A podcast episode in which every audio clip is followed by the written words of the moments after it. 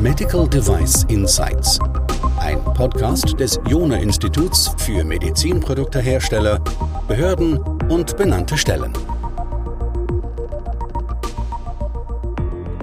Sie haben sicher alle mitbekommen, wie die EU versucht gegenzusteuern, dass nicht immer mehr Produkte vom Markt verschwinden und Hersteller aufgeben, durch diese ganzen Konformitätsbewertungsverfahren durchzukommen. Und durch die Verlängerung der Übergangsfristen sind leider noch nicht alle Probleme gelöst. Und jetzt gibt es weitere Ansätze, die die EU zumindest erlaubt oder manchmal vielleicht sogar fast ein bisschen bewirbt. Und da geht es um dieses Thema, ja quasi wie so eine Art Sonderzulassungen. Und in diesem Podcast klären wir mal, was es jetzt ist und was Sonderzulassungen und Sonderfreigaben und Artikel 97 alles damit zu tun haben. Also das lösen wir mal auf und dazu habe ich den Luca Salvatore wieder eingeladen gehabt. Luca, du bist in diesem Bereich schon unterwegs. Vielleicht ganz kurzes Ramp-up für die, die dich noch nicht kennen. Genau, hallo Christian. Also ich bin zuständig im Bereich Regulatory Affairs und aktuell kümmern wir uns ganz verstärkt um die Thematik mit den Übergangsfristen und in dem Zusammenhang auch den Sonderzulassungen. Ja, also schauen wir da mal rein, um was es da geht. Also es gibt ja einmal diesen Begriff der Sonderzulassung, da gibt es einen Begriff der Sonderfreigabe. Hilf uns mal, das auseinanderzudröseln, damit man da nichts verwechselt. Genau, damit wir nichts durcheinander bringen, erkläre ich erstmal, was eine Sonderfreigabe ist. Sonderfreigabe ist ein Begriff aus der ISO 13485, also aus der QM-Norm. Hier geht es darum, wie Hersteller mit nicht konformen Produkten umgehen, insbesondere vor der Auslieferung. Das heißt, es geht um Produkte, die jetzt ihre Spezifikation oder ihre Anforderungen nicht erfüllen. Das kann was harmloses sein, wie ein Makel in der Lackierung eines Gerätes oder auch etwas, das sich jetzt auf Sicherheit oder Wirksamkeit auswirken kann. Also im schlimmsten Fall sowas wie eine fehlerhafte Sterilisation vor Auslieferung. So, jetzt sagt die ISO 13485, dass Hersteller in begründeten Fällen Produkte mit Nichtkonformitäten über eine Sonderfreigabe annehmen und in den Verkehr bringen dürfen. Darum geht es bei der Sonderfreigabe. Gern gesehen ist es allerdings nicht, also das sollte nicht zum Standard vorgehen werden, nicht konforme Produkte auf den Markt zu bringen. Ansonsten läuft wohl etwas mit dem QM-System grundlegend schief. Das ist die Sonderfreigabe. Wir wollen aber jetzt über die Sonderzulassung reden. Das ist ein Begriff aus der MDR, konkret Artikel 59.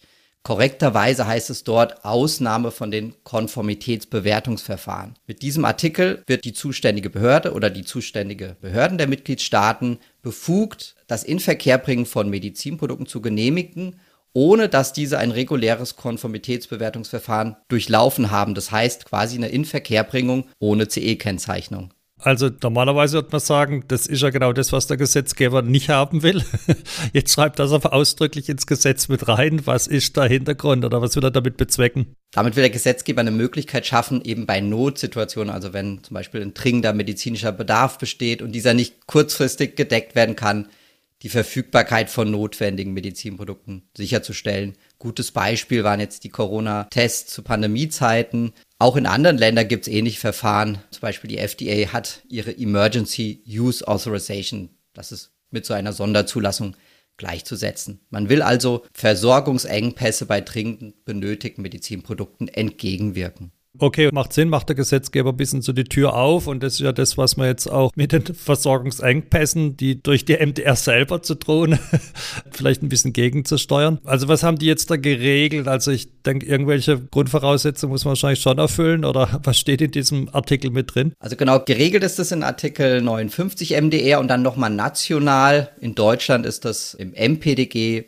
im Paragraph 7 geregelt. Grundvoraussetzung ist, dass eine Bedarfssituation besteht. Das heißt, Hersteller müssen einen Antrag stellen auf Sonderzulassung, der aber sicherlich ausreichend begründet sein darf. Die Behörde prüft dann, ob ein entsprechender Versorgungsengpass besteht, ob das Produkt wirklich dringend benötigt wird für die Gesundheitsversorgung. Dabei wird sie auch prüfen, ob es nicht alternative Produkte auf dem Markt gibt, die man einsetzen könnte. Dann kommt man damit sicherlich nicht durch. Es wird auch geprüft, ob von dem Produkt oder ähnlichen Produkten schwerwiegende Gesundheitsrisiken ausgehen.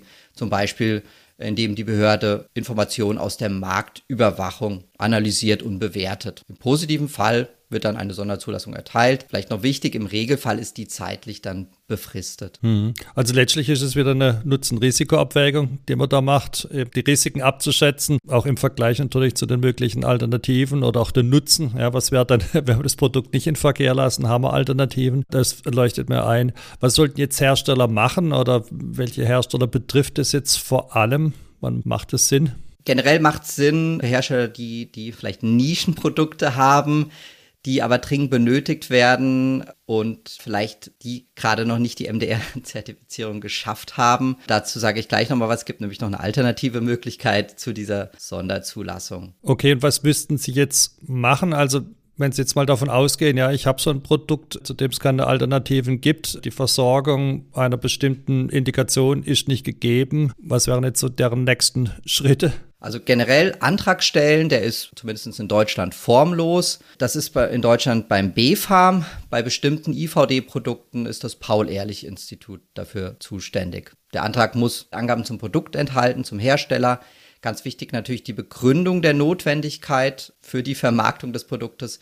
Und sicherlich wird die Behörde auch Nachweise verlangen, eben zur Sicherheit und Wirksamkeit des Produktes. Also schauen die dann vielleicht sogar eine technische Dokumentation mit an und übernehmen damit vielleicht ein Stück weit auch die Aufgabe, die sonst eine benannte Stelle gehabt hätte. Ganz genau, also ganz ohne Dokumente einreichen wird es nicht gehen. Also sowas wie eine Risikoanalyse, bestimmte Prüfnachweise, die werden da schon gefordert werden. Und das ist dann in der Tat so eine Art Begutachtung der technischen Dokumentation, auch wenn die vielleicht nicht vollumfänglich MDR-konform ist. Ja, weil sonst hätten wir vielleicht den Weg auch dann ganz gehen können. Was sollten die Hersteller noch beachten? Welche Fallstricke sollten sie unbedingt vermeiden, dass sie von diesem Artikel auch tatsächlich profitieren können? Ja, ganz wichtig ist, diese Sonderzulassung gilt nur national, also in dem Mitgliedstaat, in dem man sie beantragt hat. Das heißt, eine Inverkehrbringung in anderen EU-Mitgliedstaaten ist also nicht so ohne weiteres möglich. Ja, das Produkt hat auch keine CE-Kennzeichnung, das ist wichtig. Somit können in der Regel auch keine Freiverkaufszertifikate für Drittländer ausgestellt werden. Also das kann dann die Zulassung in anderen Ländern erschweren. Es gibt eine Möglichkeit, denn die Behörde muss über ihre Entscheidung informieren, die anderen Mitgliedstaaten und die EU-Kommission. Und diese kann dann durch delegierte Rechtsakte diese Sonderzulassung auf den gesamten EU-Binnenmarkt ausweiten. Das wäre noch eine Möglichkeit. Hört sich aber auch nicht nach so einer ganz schnellen Variante an, um einen Markt aufzudecken, zumindest nicht auf EU-weiter Ebene. Jetzt hast du vorhin noch eine Alternative so angedeutet gehabt ja, zu den Sonderzulassungen und hast da über diesen Artikel 97 gesprochen. Hilf uns mal ganz kurz, um was es da geht, was vielleicht auch der Unterschied ist und wann sich ein Vorgehen nach diesem Artikel 97 eher eignen würde. Artikel 97, damit wird den zuständigen nationalen Behörden gewisse Befugnisse im Rahmen ihrer Marktüberwachungstätigkeiten erteilt. Also stellt jetzt eine Behörde fest, dass ein Produkt nicht konform ist zur NDR, dann darf sie die Behebung dieser Nichtkonformität verlangen. Dafür muss die Behörde eine Bewertung durchführen nach dem Artikel 94. Das heißt, sie muss bewerten, ob von den Produkten unvertretbares Gesundheitsrisiko ausgeht. Wenn das nicht der Fall ist, aber die MDR eben nicht in Gänze erfüllt ist, dann darf sie nach Artikel 97 eine Frist setzen zur Behebung dieser Nichtkonformität. Das Verfahren ist jetzt aktuell im Gespräch mit den Übergangsfristen von MDD auf MDR, denn das MDCG hatte vorgeschlagen, diesen Artikel 97 zu nutzen, falls jetzt ein altes MDD-Zertifikat vor Erlangung eines MDR-Zertifikats abläuft und somit eben eine Nichtkonformität vorliegt. Auch das ist in diesen neuen Übergangsbestimmungen, von denen wir letzte Woche berichtet haben, enthalten. Das heißt, das wäre eine Möglichkeit der Anwendung Artikel 97, wenn jetzt ein MDD-Zertifikat vor Inkrafttreten der neuen Übergangsbestimmungen abläuft. Dann wäre Artikel 97 anwendbar.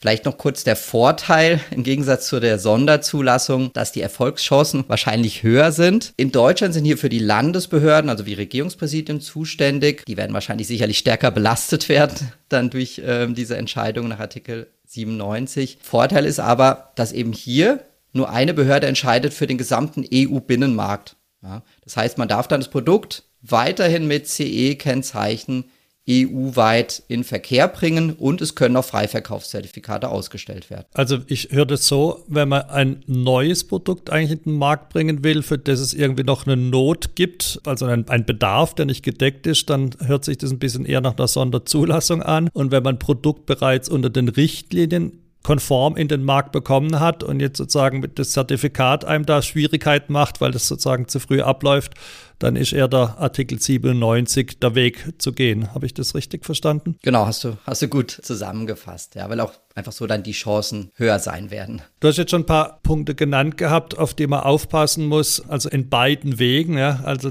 sowohl bei den Sonderzulassungen als auch bei diesen Artikel 97 Anträgen letztlich. Wie kannst du dabei helfen und dein Team also erstmal vielleicht den richtigen Weg wählen und dann den auch erfolgreich zu Ende bekommen. Wie könnt ihr da unterstützen? Genau, also wir können unterstützen, indem wir uns erstmal anschauen, was liegt jetzt vor, wie sieht es mit der Zertifizierung aus, um welche Art von Produkt handelt es sich, sodass wir so eine, ja, schon mal eine Einschätzung abgeben können, welcher Weg ist sinnvoll und möglich, ja, Sonderzulassung, Fristsetzung nach Artikel 97 oder im besten Fall brauchen wir beides nicht, denn der Hersteller profitiert von den neuen Übergangsbestimmungen, die jetzt bald in Kraft treten. Okay, also letztlich bei der Entscheidungsfindung und je nachdem, welchen Weg man geht, beim Erbringen der entsprechenden Nachweise, sei es Bedarfsnachweise oder Konformitätsnachweise nach MDR oder IVDR. Ja, wunderbar. Also jeder, der sozusagen in dieser Not ist, wir hoffen, dass es sehr wenige sind, aber jeder, der sich in dieser Situation befindet, eben so eine Entscheidung treffen zu müssen, momentan stecken bleibt letztlich bei der rechtskonformen Inverkehrbringung seiner Produkte, kann sich einfach bei Lukas Salvatore melden.